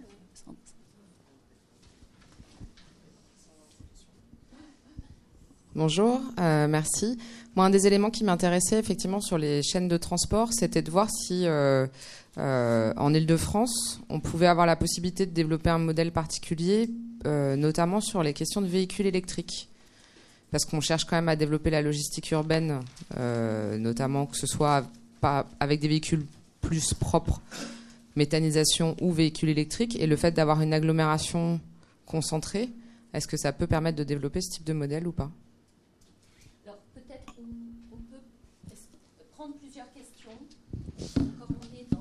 Des délais un petit peu, un petit peu restreints, euh, s'il y en a qui, se lancent, est-ce que certains d'entre vous euh, ont des questions à Lucille? Peut-être euh, Philippe? Juste si vous deviez faire une phrase dans laquelle il y aurait à la fois politique européenne, dont on sait qu'elle détermine fortement le, les types d'agriculture, et circuit court, dont on sait que ça répond pour des raisons plus ou moins confuse euh, à des attentes et à l'évolution des valeurs. Donc une phrase dans laquelle il y aurait politique européenne et circuit court, elle serait quoi cette phrase? Lucille Mététal, merci pour la concision de la question. Philippe Cerisier. Oui, c'est une question, mais ce qui se dégage en fin de, notamment du, dernier exposé, c'est qu'en en, filigrane, on voit une nécessité d'une nouvelle conception du modèle coopératif euh, bon, le modèle coopératif tel qu'on le connaît actuellement avec ses différentes euh, variantes dans le monde agricole, il date d'un demi-siècle. Et on voit qu'il intègre des... Il y a un certain nombre d'éléments qu'on retrouve dans vos exposés qui montrent qu'il y a un besoin... Les, les, les, progrès et la faisabilité des, des, circuits courts et surtout de la valeur ajoutée qu'on peut en, attendre. Alors, ça suppose d'abord, euh, en ce qui concerne la, performance économique, vous nous avez dit, eh ben, euh, finalement, il faut être plus technique, plus organisé, plus, ben, plus avec une meilleure organisation systémique. Ben, c'est pas, c'est pas étonnant. Je veux dire, c'est le cas de l'économie depuis depuis toujours, sauf que on le fait là avec des objectifs qui sont euh, quand même un petit peu différents de celles de l'économie productive quantitative. Et derrière, je pense, je ne sais pas si vous me confirmerez, mais on voit que les pistes de travail, ce sont des pistes sur des organisations collectives, peut-être dans des domaines et des secteurs un peu différents de ce qu'il y avait habituellement. Merci. Est-ce que voilà. vous vous présentez Oui, Aline Caton Paritech. Euh, donc, euh, moi, j'aurais une question pour chacun des intervenants. En ce qui concerne Rennes Métropole, je voudrais savoir s'il y avait en fait euh, quel type de suivi justement sur les questions qui se posent d'évaluation de la durabilité vous faites. Et, pour la seconde intervenante, en fait, ma question c'est de savoir, parce que évidemment, les comparaisons se font sur les les filières telles qu'elles existent aujourd'hui. Et évidemment, du coup, on compare quelque chose qui est de l'ordre de quelques pourcents euh, de, l'organisation, enfin de, de, la consommation, on va dire, ou de la, production, de la vente, enfin de la commercialisation, avec des systèmes qui sont, eux, basés sur des, voilà, des, des, volumes très importants. Et donc, est-ce qu'il euh, y a aussi euh, des progrès à attendre, en fait, d'une augmentation de, des filières circuit court. Merci. Bon, mission impossible, vous avez euh, quelques minutes chacun, trois minutes chacun, on va dire, pour euh, répondre à ces questions. Je suis, désolée. Qu'est-ce qui. qui, alors, je ne vais pas répondre sur les véhicules électriques, je vous laisse. Mais alors sur la PAC, en une phrase, pour l'instant, c'est c'est un, sujet qui qui n'est pas encore totalement intégré dans la PAC. Hein. Euh, Dacian Collios, le, précédent euh, commissaire, était très favorable. Enfin, il, était venu euh, aux assises régionales des, circuits courts qu'on a fait il y a, trois ans avec la FRCIVAM.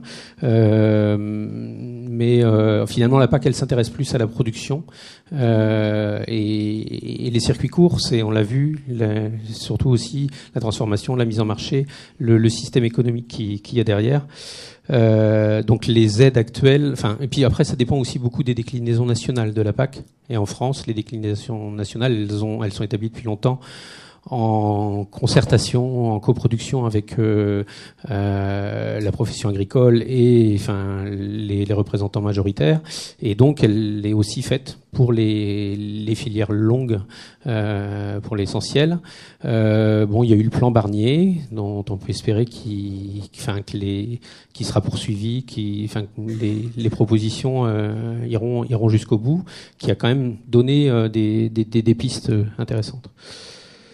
Euh, voilà sur le sur la PAC. Moi, je, partage totalement euh, beaucoup de choses que vous avez dites. Hein. Je vais pas faire d'angélisme sur les circuits courts. Effectivement, euh, c'est un peu facile de dire que ça recrée automatiquement du lien, que c'est forcément mieux pour l'agriculteur, mieux pour le consommateur. et vous avez très bien, je trouve, décrit en, quoi les situations étaient très variables en fait. Euh, très variable selon la taille des, agglomérations.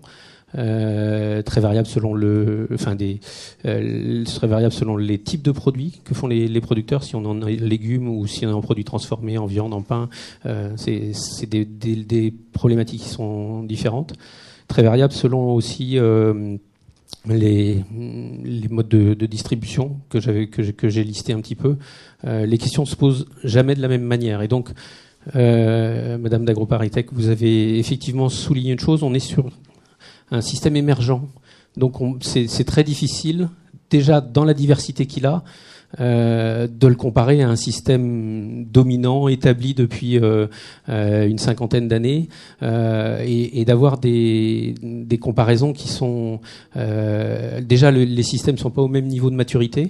effectivement, ils ne, répondent pas aux mêmes logiques et donc le système dominant, la logistique a été un de ses déterminants forts parce que c'est important pour les supermarchés, pour euh, l'agroalimentaire.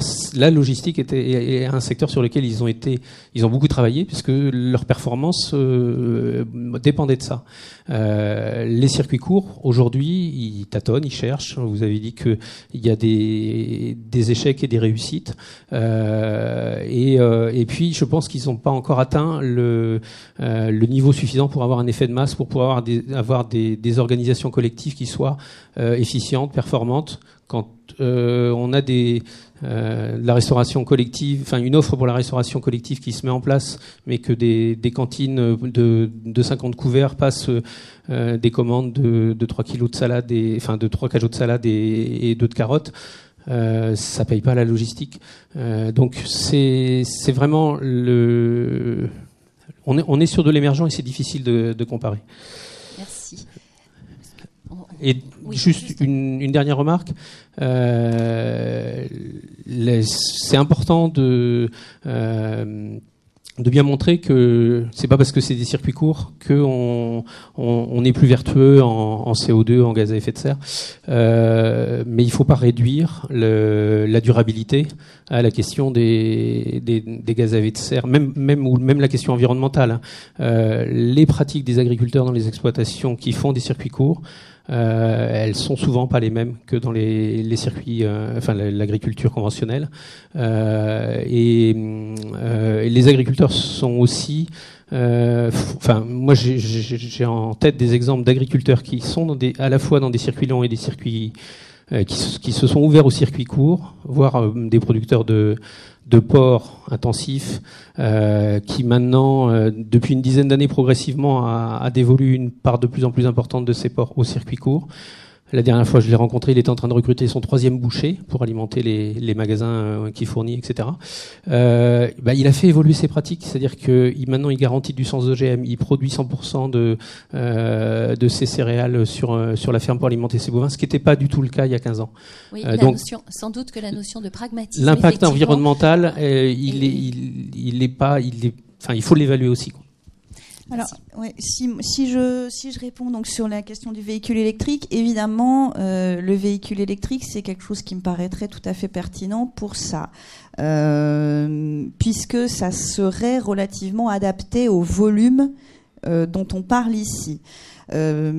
Et euh, sous réserve qu'on les adapte évidemment aux contraintes de la périssabilité des produits, euh, du transport frigo, etc. Ça suppose quand même un certain nombre d'évolutions non négligeables. Ça suppose euh, qu'on ait des plateformes, qu'on ait des plateformes de massification pour pouvoir regrouper ces, flux et ensuite avoir recours aux véhicules électriques. On n'y est pas et il faut aussi développer chez les agriculteurs ce, cette idée euh, de venir concentrer ces flux. Je vous l'ai dit, on est sur des démarches qui sont euh, pour beaucoup des démarches individuelles.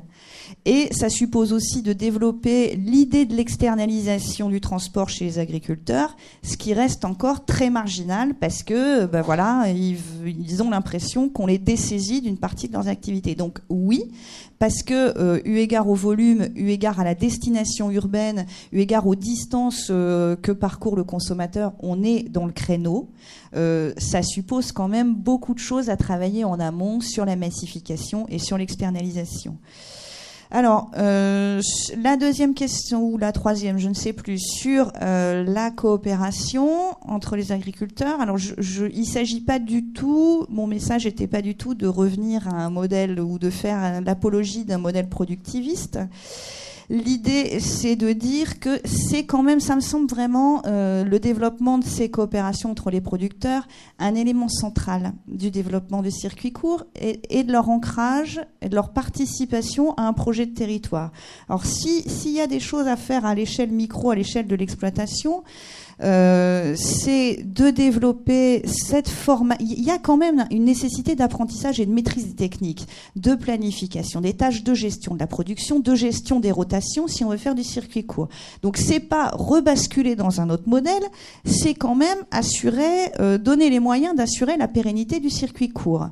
Euh, mais le soutien à des formes de démarche beaucoup plus coopératives, ça me semble là une des clés une des clés du succès. Et sans, ce qui veut absolument pas dire de rebasculer dans un autre modèle. Donc voilà, ce qu'on peut attendre de l'augmentation des, circuits courts, pour, revenir à votre question, c'est ça, c'est d'avoir une prise de conscience de la nécessité de euh, sortir d'une réflexion uniquement micro à l'échelle de l'exploitation, d'avoir une ouverture sur le, ou en tout cas de, mieux saisir l'enjeu d'un travail avec les autres producteurs. Euh, et je pense que c'est vraiment euh, un moyen de créer un projet de territoire en lien avec les agriculteurs.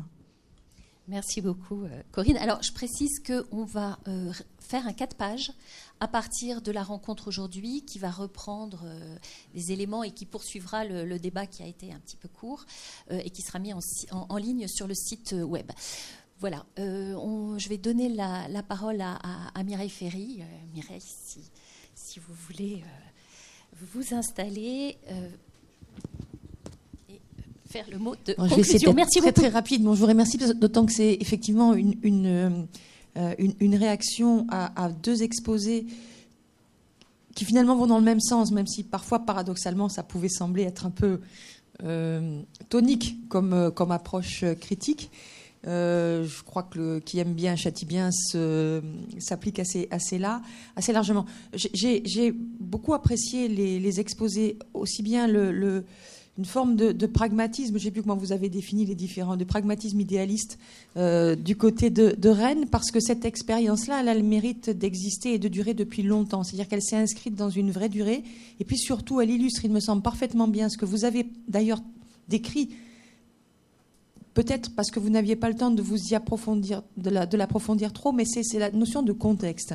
C'est-à-dire que ce qui est totalement, sans vouloir redire tout ce que vous avez dit, ce qui est frappant dans cette discussion, c'est que les grands objectifs qu'on se fixe à travers ces, circuits courts ne sont pas toujours explicites. Donc sur la première page de votre exposé, vous nous montrez pour le consommateur, pour le producteur, euh, pour l'environnement, quels pourraient être les objectifs, mais en réalité, cette idée qu'à partir du circuit court, on refabrique une forme de lien à l'intérieur d'une société qui apprend à fonctionner différemment, euh, c'est quelque chose qui nous imprègne tous, mais que l'on redit peu à travers ces expériences. Or, ce qui est frappant à Rennes, c'est à quel point la question agricole est devenue partie prenante d'un projet urbain.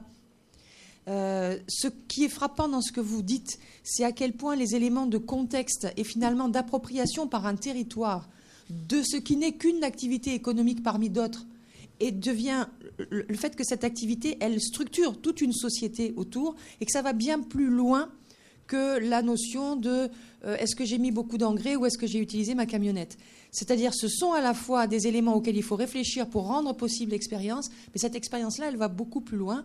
Moi, j'ai en tête deux. Et alors, c'est peut-être aussi ce qui m'a, dans, la nécessité de compacter, parfois un peu, euh, un peu déstabilisé, c'est qu'il n'y a. Parce que justement, c'est dépendant du contexte, ce que vous décrivez mérite d'être analysé en fonction de situations locales extrêmement contrastées. Euh, j'ai en tête, moi, une sur la région nantaise, pardon, mais je ne suis pas très loin de, Rennes, dans le, vignoble autour de, de Montbert, euh, d'agriculteurs, en, en l'occurrence d'arboriculteurs, qui depuis plus de 30 ans sont systématiquement dans un refus d'aller dans autre chose que la proximité, mais aussi dans le refus de se faire labelliser en bio, alors qu'ils cultivent en bio, pour le fait de ne pas être enfermé dans de nouveaux systèmes qui pourraient être totalement bloquants, comme l'agriculture productiviste à un moment donné avec son protocole a pu être a pu sembler libératrice et puis s'est retrouvée enfermante. Et le risque pourrait exister aussi. Donc l'idée, c'est de finalement retrouver des marges d'autonomie, de retrouver à travers des territoires des manières de refaire société autour d'une activité fondamentale qui est celle de l'alimentation et euh, quand je regarde sur l'île de France, on est évidemment par rapport au vignoble nantais, on est dans des, dans des, situations tellement différentes que de manière paradoxale, nous cultivons le circuit court en développant par exemple de l'importation d'huile d'olive grecque euh, parce que certains habitants sont partis retourner habiter en Grèce dans des situations économiques que je ne vous décris pas. Et donc on disait l'autre jour qu'effectivement, pourquoi il y a une sorte d'aberration dans les AMAP en France, c'est qu'il y a une AMAP qui fait venir de l'huile d'olive de Grèce et que c'est un circuit court. Tout simplement parce que c'est une forme de solidarité, de même que hier soir, nous accueillons les oranges, les avocats et les pâtes d'une structure qui s'appelle Corto en Sicile, parce que quand des agriculteurs se sont groupés en Sicile pour essayer d'échapper au système dit de solidarité locale sicilienne bien connue, et qu'il résiste depuis des années, eh bien nous avons une forme de circuit court avec la Sicile pour essayer d'approcher. Et ça fait partie, alors qu'on est très très loin de l'expérience de Montbert, par exemple. Donc toutes ces, toutes ces, toutes ces expériences-là fabrique sur le mode coopératif dont vous avez parlé tout à l'heure, ou en tout cas essayant d'aller vers le mode coopératif, des choses et dont vous sur lesquelles vous aviez raison de nous alerter sur un point fondamental, c'est que ces belles idées pourraient se fracasser sur des questions de transport, sur des questions de, de, euh, fausses bonnes idées. Euh, depuis des années, tout comme vous, parce que je sens l'agacement derrière euh, ce que vous nous avez montré, il y a cette, cette, cette lassitude quand on nous dit ben, on va faire du circuit local.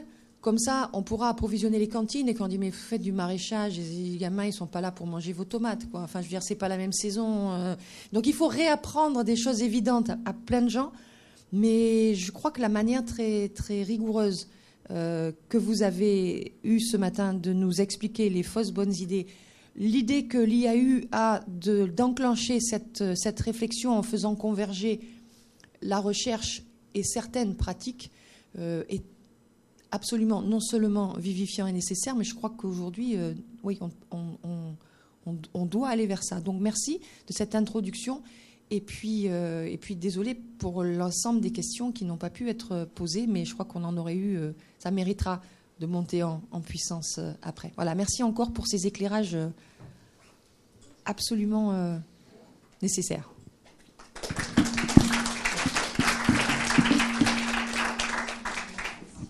Merci beaucoup et rendez-vous donc le 9 septembre pour le prochain euh, cycle, pour la prochaine réunion.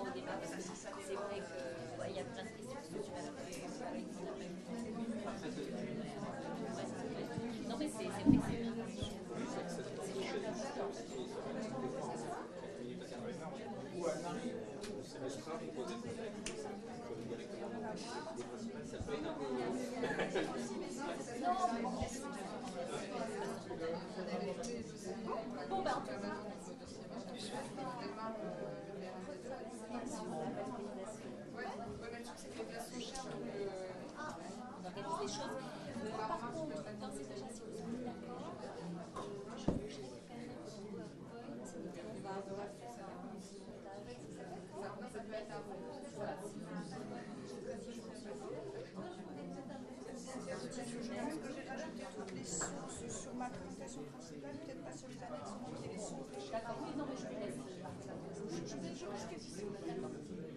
je vous enverrai celle que j'avais préparée soir, parce que celle-ci est préparée.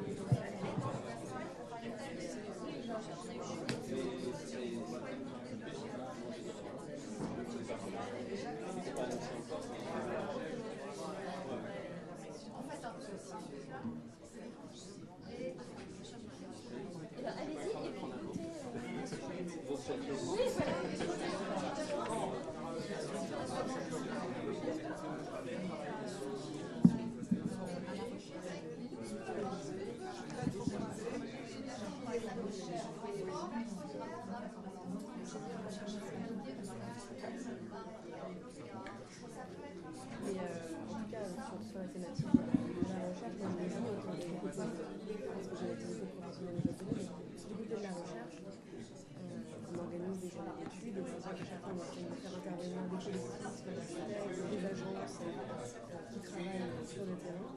Et c'est euh, une bataille de. Oui, mais il n'y a pas de souci. Oui,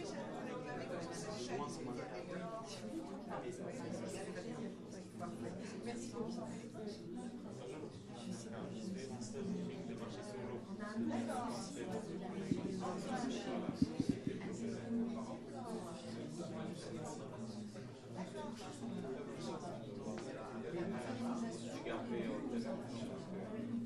rapport à des éléments très intéressants. Mais je pense qu'il y a un cloisonnement euh, des, du côté de la recherche aussi. Ah,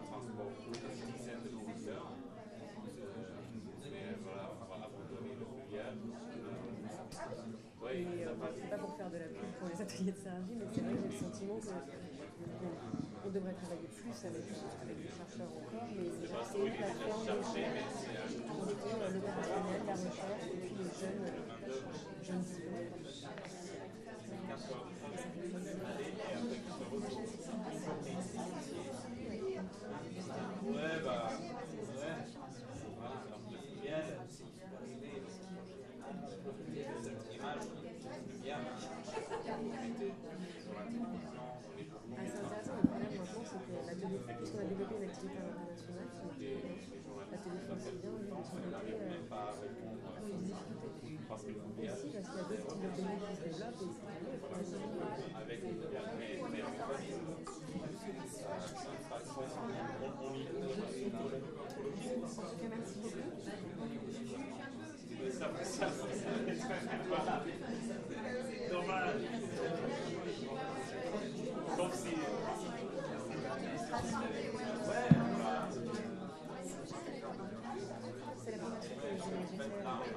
Thank you.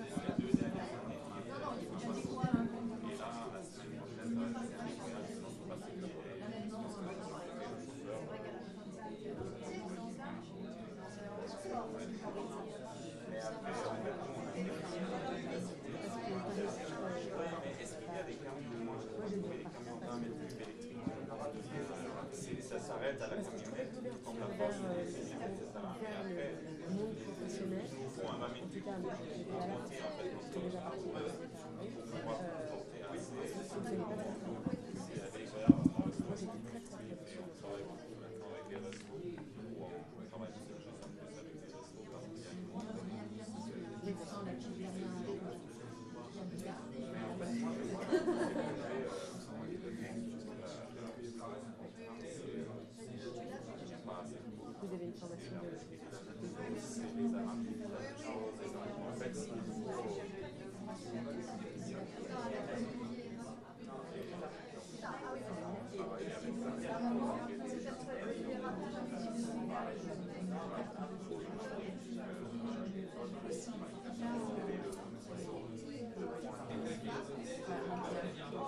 C'était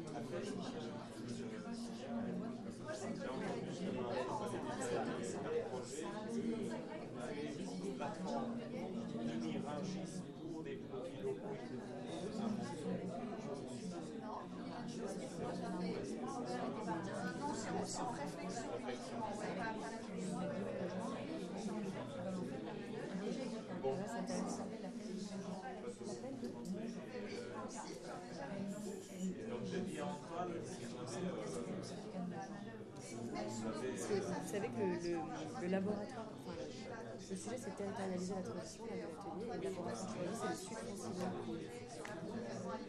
Je viens vous voir un peu tard, je suis désolée.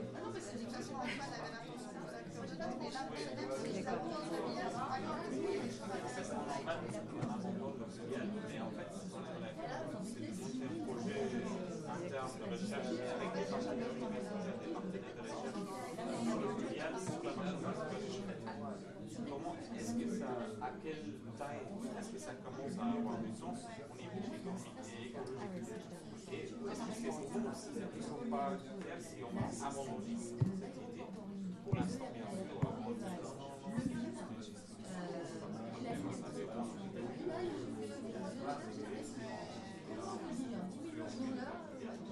donc, en fait, nous, on a à nos adhérents la dernière année où on a décidé d'arrêter le plan, suspendre. Vous connaissez, j'imagine, Thierry Laverne On va revenir un an Ah, plus bon. tard à la Est-ce que ça retrouve à partir de quel âge, avec quel type de motorisation Et en fait, nous, on a besoin des textes qui nous aident avec ça parce que je peux charger trois bénévoles, trois adhérents pour faire de la recherche, mais aussi en ligne, machin, mais il faut les faire de aussi à. Moi,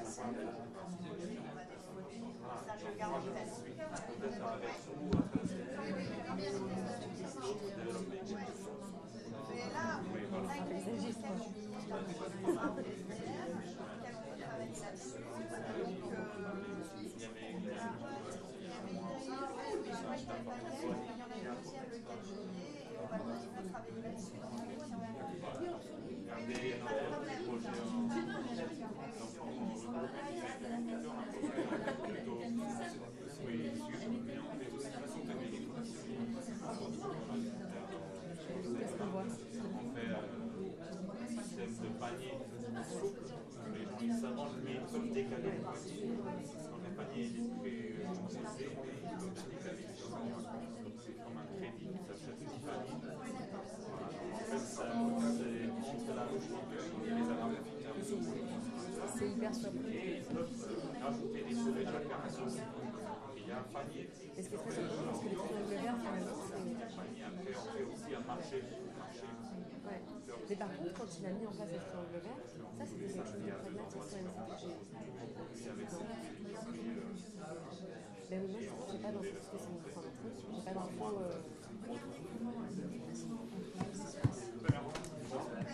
là-bas et là-bas, c'est les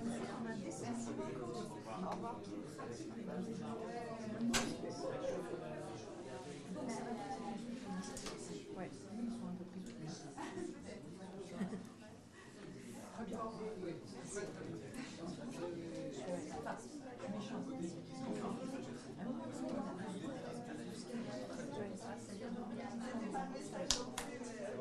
Bah, c'est ce qu'on aimerait bien faire aux ateliers. Et du coup, moi, il faut, euh, voilà, il faut, cette- il faut effectivement cette distance critique. Mais bon, voilà, sans, évidemment euh,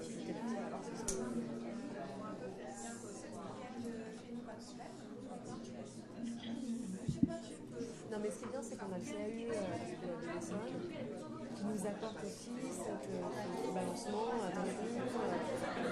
notamment euh, Valérie Kaufmann, euh, qui dit, voilà, attention au personnage, mais pas